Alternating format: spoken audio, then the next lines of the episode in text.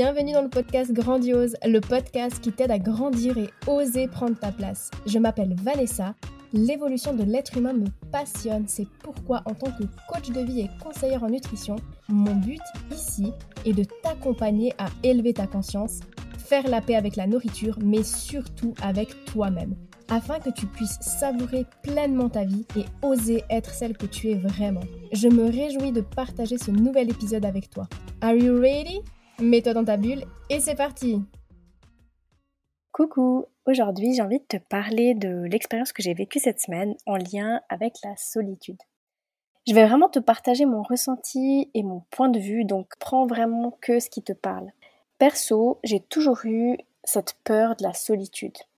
Alors, je me suis mise au défi de l'expérimenter et en fait, c'était vraiment quelque chose d'hyper important pour moi. Et c'est ça qui m'a poussée en fait à faire mon premier voyage seul en décembre 2021.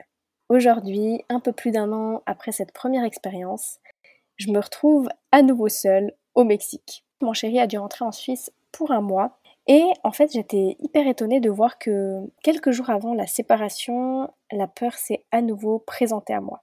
Une peur psychologique, bien sûr, cette fameuse peur de l'ego. Tu sais, la fameuse qui s'invente un tas de scénarios, qui nous raconte un tas d'histoires. Et, euh, donc j'appréhendais beaucoup le jour J. Pourtant, bah, j'avais déjà vécu l'expérience une fois et je savais que tout allait très bien se passer, mais malgré tout, j'avais cette petite voix qui m'enquiquinait. Une fois seule, il a fallu que je me munisse de mon petit carnet et de mon stylo pour mettre un peu euh, mon mental de côté et comprendre qu'en fait, c'était pas vraiment la solitude qui me faisait peur, mais plutôt la séparation, le sentiment d'abandon.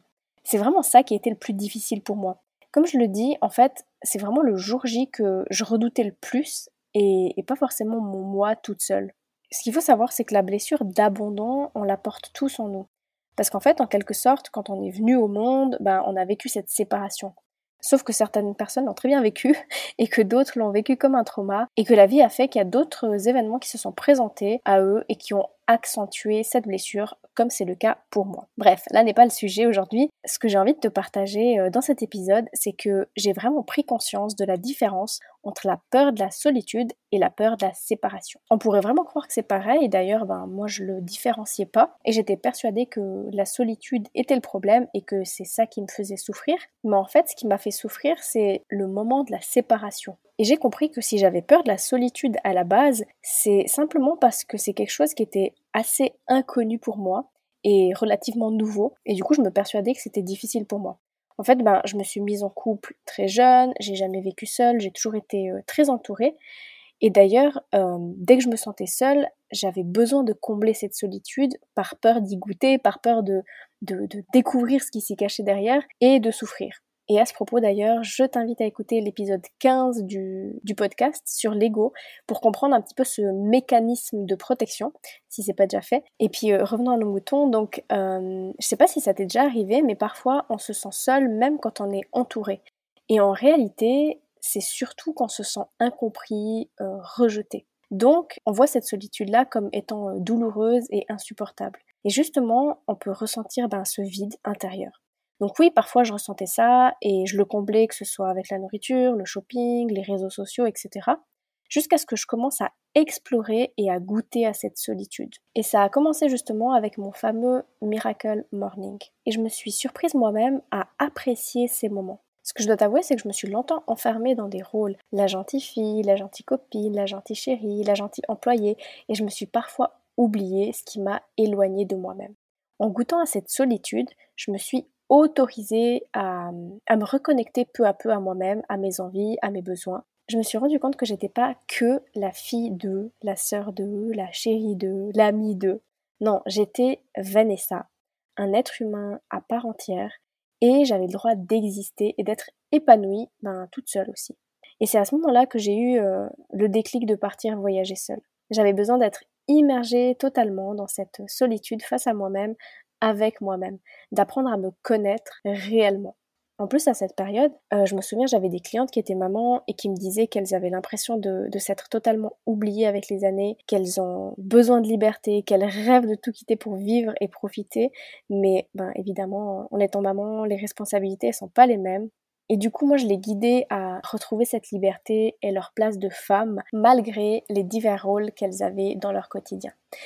Et du coup, il a fallu que je sois congruente moi aussi et que je fasse ce que je transmettais à mes coachés.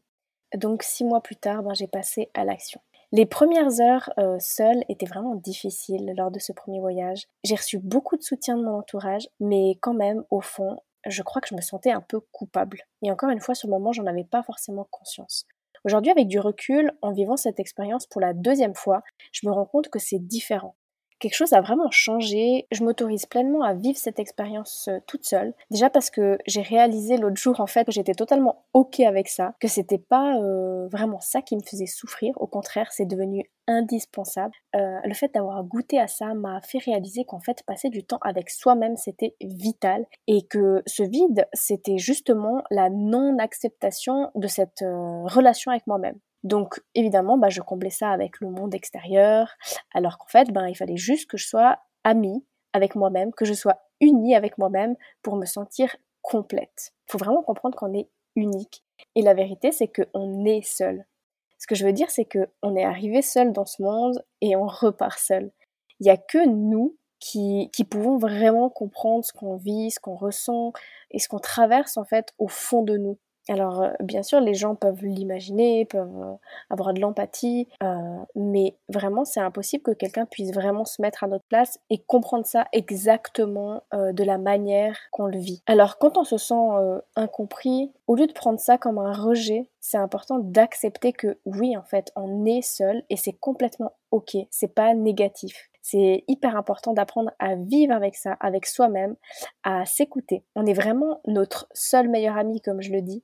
Et puis quand tu comprends ça, ben justement, t'as plus peur de la solitude parce que tu comprends qu'en fait, t'es jamais vraiment seul. Même dans ta solitude, tu t'as toi. Donc pour faire la paix avec cette solitude, la solution, c'est euh, d'écouter en passant du temps seul. C'est vraiment vital et on a souvent tendance à l'oublier, à se perdre en allant chercher ce dont on a besoin à l'extérieur, à travers nos relations, à travers le matériel, à travers des addictions. Mais tout se trouve en nous et je le répéterai jamais assez. C'est vital d'apprendre à se nourrir seul, à nourrir notre âme sans attendre que le monde extérieur nourrisse nos besoins. Si tu me suis depuis un petit moment, tu sais certainement que la liberté et l'indépendance sont des valeurs très importantes pour moi. Et euh, franchement, au fond de moi, je pensais qu'en partant au Mexique, tout allait être entre guillemets parfait.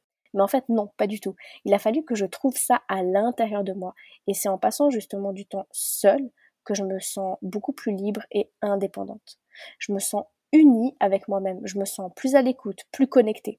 Donc vraiment, ce que j'ai envie que tu retiennes de cet épisode, c'est vraiment de pas oublier de passer du temps euh, de qualité avec toi-même. Et quand je dis du temps de qualité, c'est pas du temps que tu vas passer devant Netflix ou euh, sur Instagram. C'est vraiment un moment seul avec toi-même en tête à tête, comme tu pourrais le faire avec ton chéri ou une amie. C'est uniquement de cette façon qu'on peut construire une relation saine et durable. C'est aussi comme ça que tu pourras apprendre à te faire confiance, à augmenter ton estime de toi et à compter sur toi-même. C'est en passant du temps avec toi-même que tu pourras apprendre à te connaître davantage et à réaliser la personne incroyable que tu es. Et bien sûr, quand tu te sens bien avec toi-même, quand tu connais ta valeur, bah tu es mieux avec les autres aussi. Parce que évidemment, l'être humain n'est pas fait pour vivre seul dans sa cabane au milieu de la jungle. Hein. On est ici pour partager, connecter avec les autres, avancer ensemble. Mais pour être bien avec les autres, faut être bien avec soi-même d'abord. Sinon, ben justement, on cherche à combler notre vide à travers les autres et c'est ça qui devient malsain. Alors que tu sois en couple, célibataire, maman, peu importe, tu es avant tout un être humain, une personne à part entière. Alors prends du temps pour toi, fixe-toi des rendez-vous réguliers avec toi-même, parce que sincèrement, c'est le plus beau cadeau que tu puisses te faire. Voilà, voilà, j'espère que tu auras réussi à me suivre. En général, j'aime bien euh, laisser mûrir les choses en moi avant de les partager, histoire que ce soit vraiment euh, clair. Mais voilà, cette fois, je te partage ça de façon un peu euh, prématurée. Peut-être que dans trois mois, j'aurai totalement changé d'avis et que j'aurai une vision différente. Mais quoi qu'il en soit, j'espère que ça fera écho en toi et que ça pourra t'aider à apprivoiser cette peur de la solitude ou tout simplement passer plus de temps avec toi-même. Merci d'avoir écouté cet épisode. Pour être au courant des nouveautés, rejoins-moi sur les réseaux sociaux. Tu trouveras tous les liens dans la description de ce podcast.